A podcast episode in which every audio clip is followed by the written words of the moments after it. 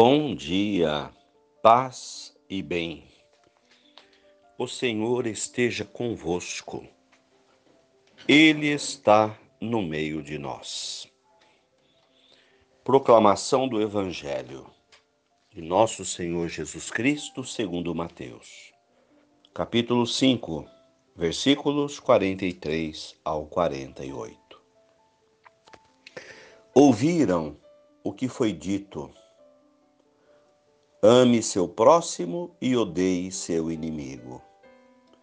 Eu, porém, lhes digo: amem seus inimigos e rezem por aqueles que perseguem vocês, a fim de que vocês sejam filhos do Pai que está no céu.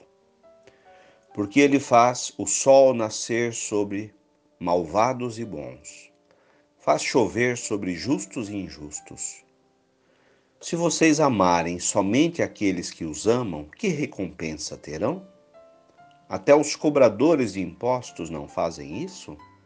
Se vocês cumprimentam apenas os irmãos, o que fazem demais? Até os gentios fazem isso. Portanto, sejam perfeitos, como o Pai Celestial é perfeito. Palavras da salvação.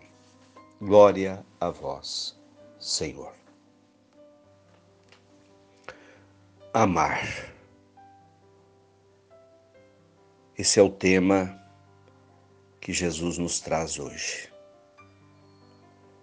A palavra amar.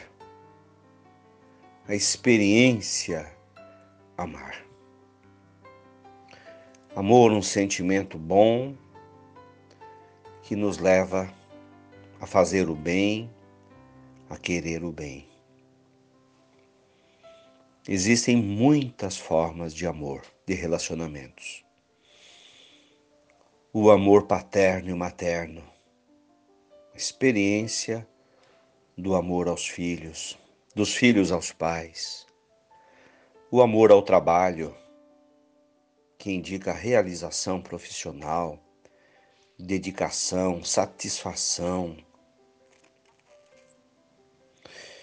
O amor romântico por pessoas que Deus coloca em nossos caminhos e que às vezes levam as pessoas a constituir família. Mas existe o amor fraterno. Esse que nós adquirimos, que nós cultivamos durante a vida sentimento que nasce e cresce dentro de, de nós, por pessoas que vão fazer parte da vida da gente. O amor.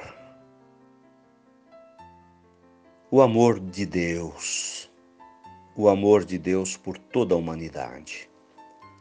É uma nova medida que Jesus nos pede para olhar e seguir como exemplo.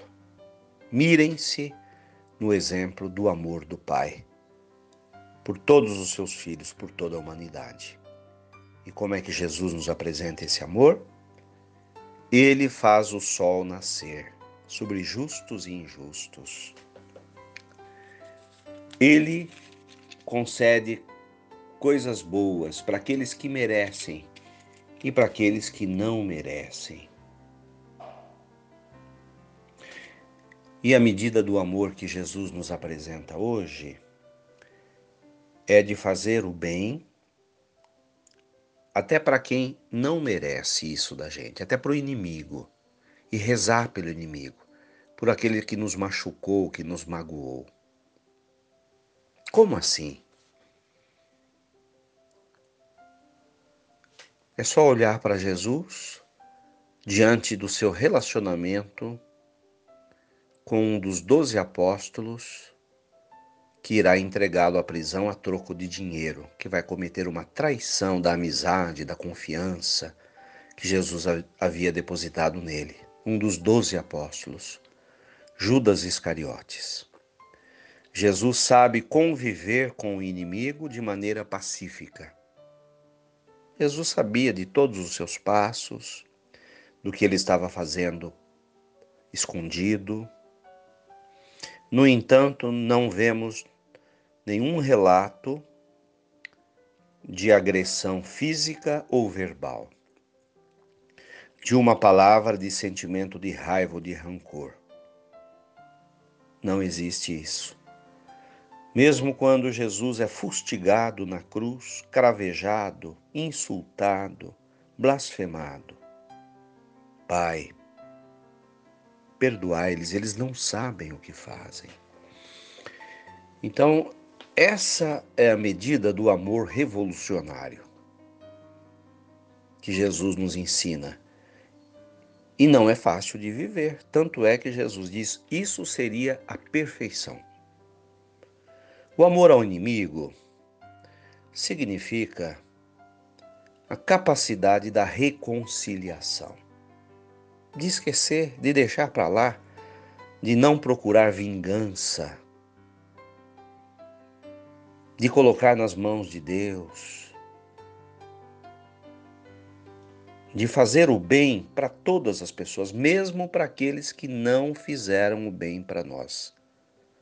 Amar o amigo é fácil, é uma troca de favores, de carinho, de afeto. O grande desafio é este que traria paz à humanidade.